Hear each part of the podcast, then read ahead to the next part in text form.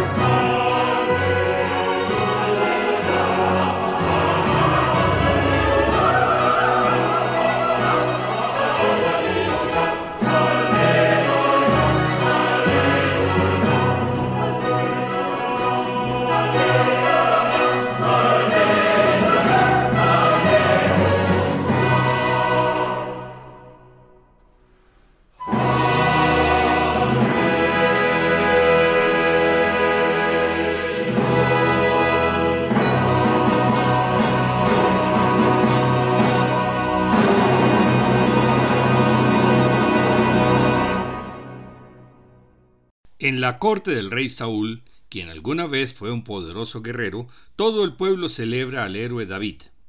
Jonatán, el hijo de Saúl, jura eterna devoción a David, pero sus dos hermanas experimentan emociones contrastantes.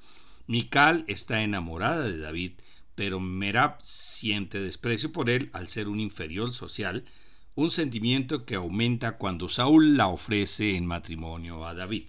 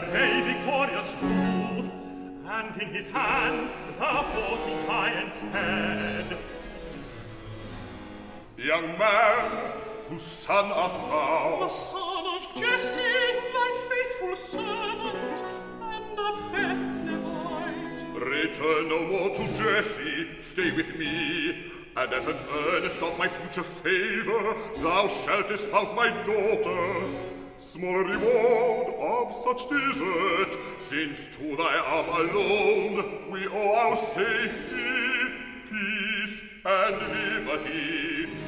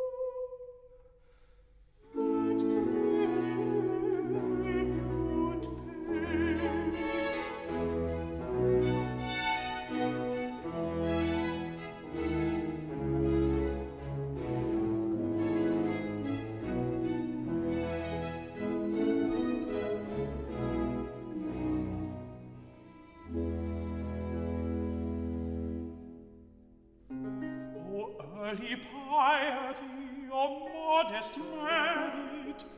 In this embrace my heart bestows itself. Henceforth, thou noble youth, accept my friendship, and Jonathan and David are but one.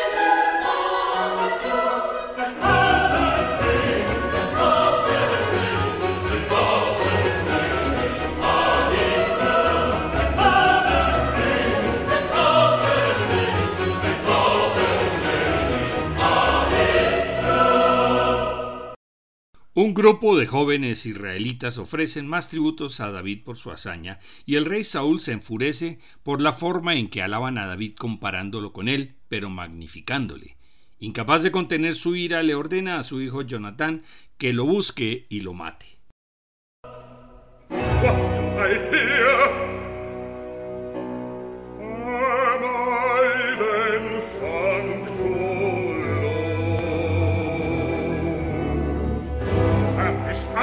voi, pritani, poni,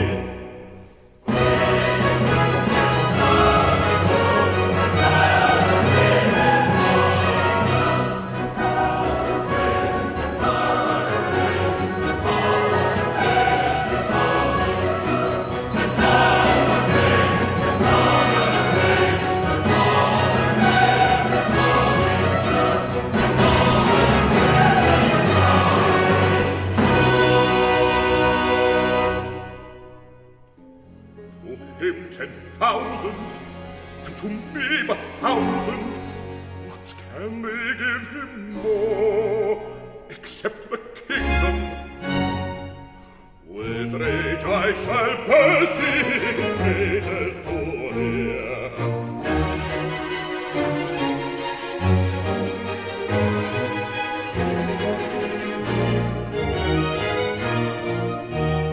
With rage I shall burst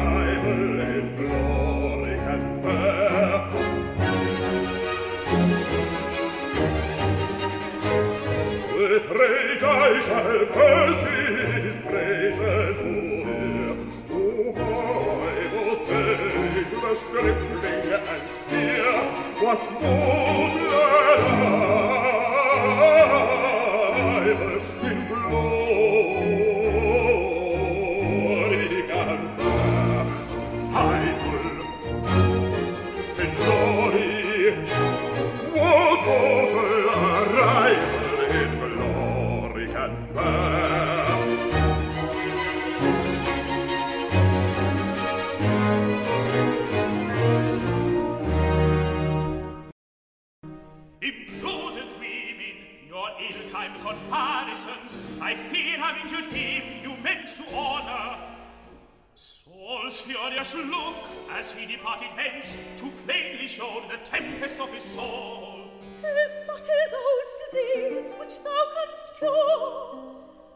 Oh, take thy hand, and as thou oft hast done, from the king's breast expel the raging fiend, and soothe his tortured soul with sounds divine.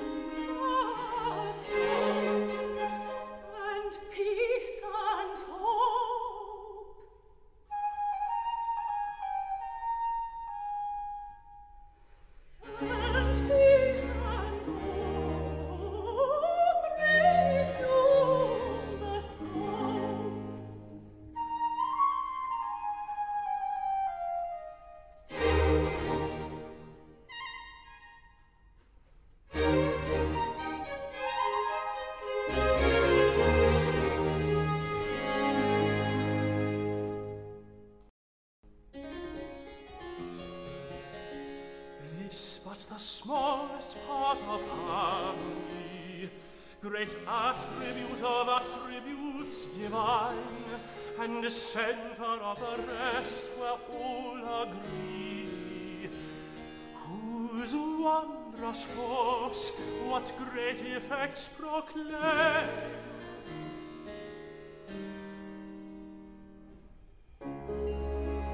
by thee this universal frame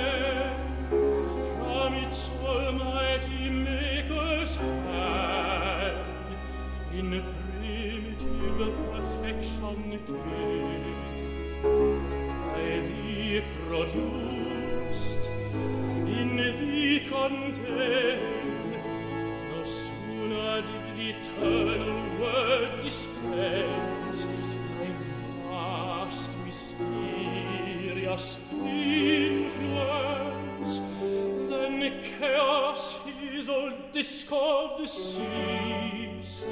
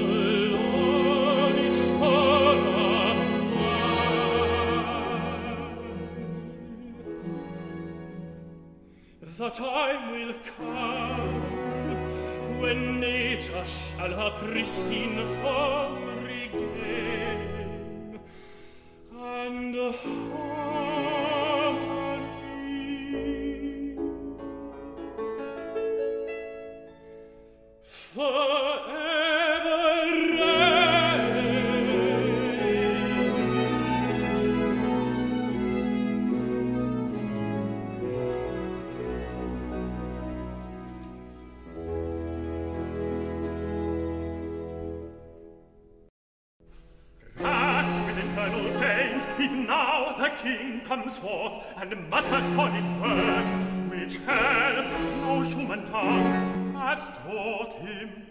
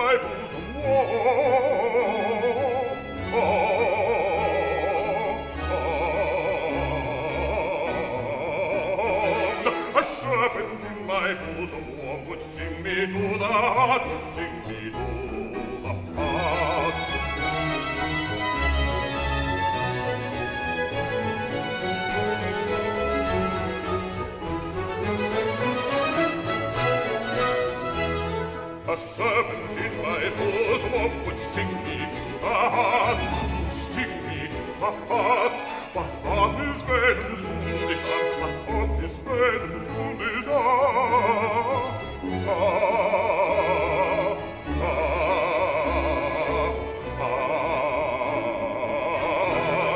Im Salz soll für das Schmart, im Salz soll für das Schmart, a serpent in my bosom, one would sting me to the heart.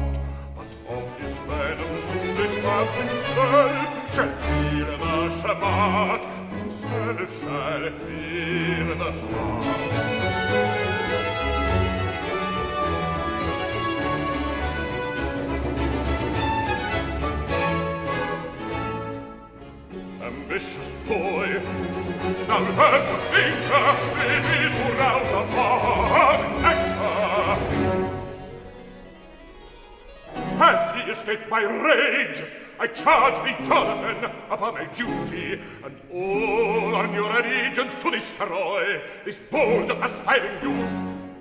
For while he lives, I am not safe. Repel I not, but away!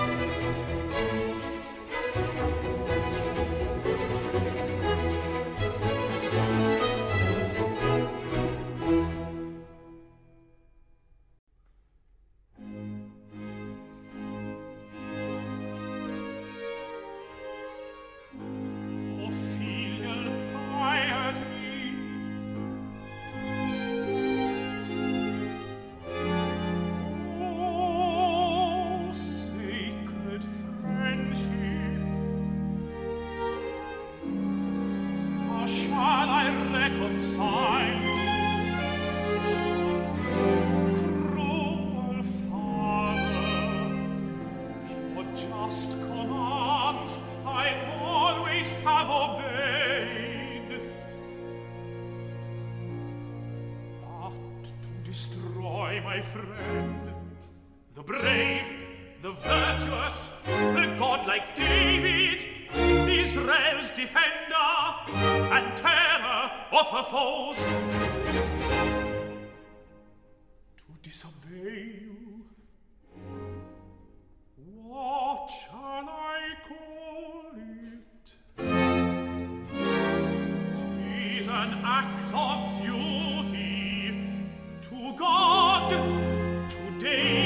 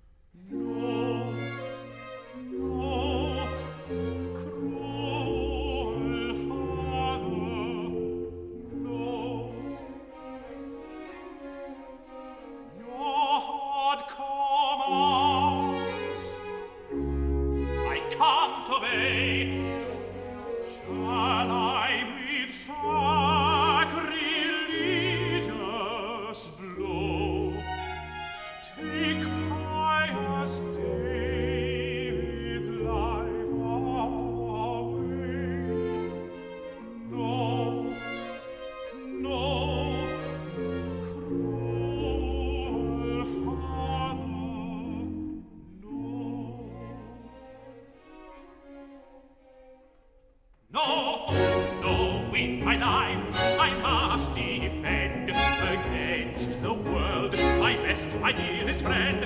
I must defend against the world my best, my dearest friend. I must defend against the world my best, my dearest friend. No, no, my life I must defend against the world my best, my dearest friend. I must defend against the world my best, my his hand.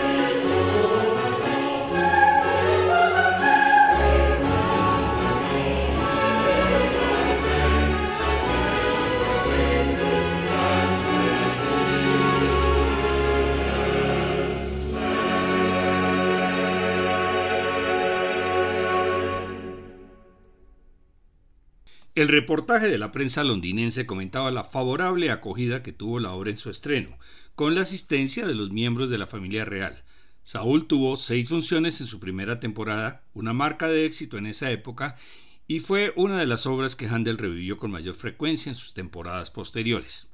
En vida de Handel se formaron sociedades corales en las provincias inglesas con el objetivo de representar obras de Handel y de otros compositores. Las sociedades corales de Londres y de otros lugares de Gran Bretaña interpretaron Saúl con bastante regularidad hasta el siglo XX. Actualmente se presenta completo algunas veces como si fuera una ópera. Hemos escuchado el primer acto y en la segunda hora continuaremos con los actos 2 y 3. Acto 2. El pueblo de Israel reflexiona sobre el poder destructivo de la envidia, Jonatán aboga por el caso de David ante Saúl, quien parece ceder y le pide a su hijo que lleve a David de regreso a la corte, y esta vez le promete a Mical como esposa, aunque Saúl anticipa la muerte de David en el campo de batalla. David y Mical expresan su mutuo amor, pero él informa que la ira de Saúl no ha disminuido, pues frustrado le arrojó una jabalina cerca de la cabeza. Saúl lo llama nuevamente a la corte, mientras tanto, Mical como Merab expresan su fe en que Dios protegerá a David. Jonatán intenta explicarle a Saúl el por qué David no ha podido responder a su llamado, con lo cual Saúl se enfurece aún más en contra de David y ahora de Jonatán. Acto tercero. Desesperado y sabiendo que es ilegal, Saúl le pide a la bruja de Endor que levante al, al fantasma del profeta Samuel. Cuando se le pide el consejo, el fantasma de Samuel le recuerda a Saúl que una vez predijo su caída por salvar al rey de los amalecitas, a quien Samuel había ordenado matar, y predice que David heredará el reino de Israel cuando Saúl y sus hijos mueran en la batalla del día siguiente. Por un soldado amalacita capturado, David se entera de la muerte de Saúl y Jonatán a manos de los amalacitas, y David ordena matar al mensajero. Después de una marcha fúnebre por los israelitas muertos, Mical, Merab y David expresan su pesar en particular por la muerte de Jonatán. El sumo sacerdote predice que David ganará futuras guerras y los israelitas le piden que restaure el reino de Israel. En el próximo programa iniciaremos la transición del barroco al clasicismo con el compositor austriaco Franz Joseph Haydn.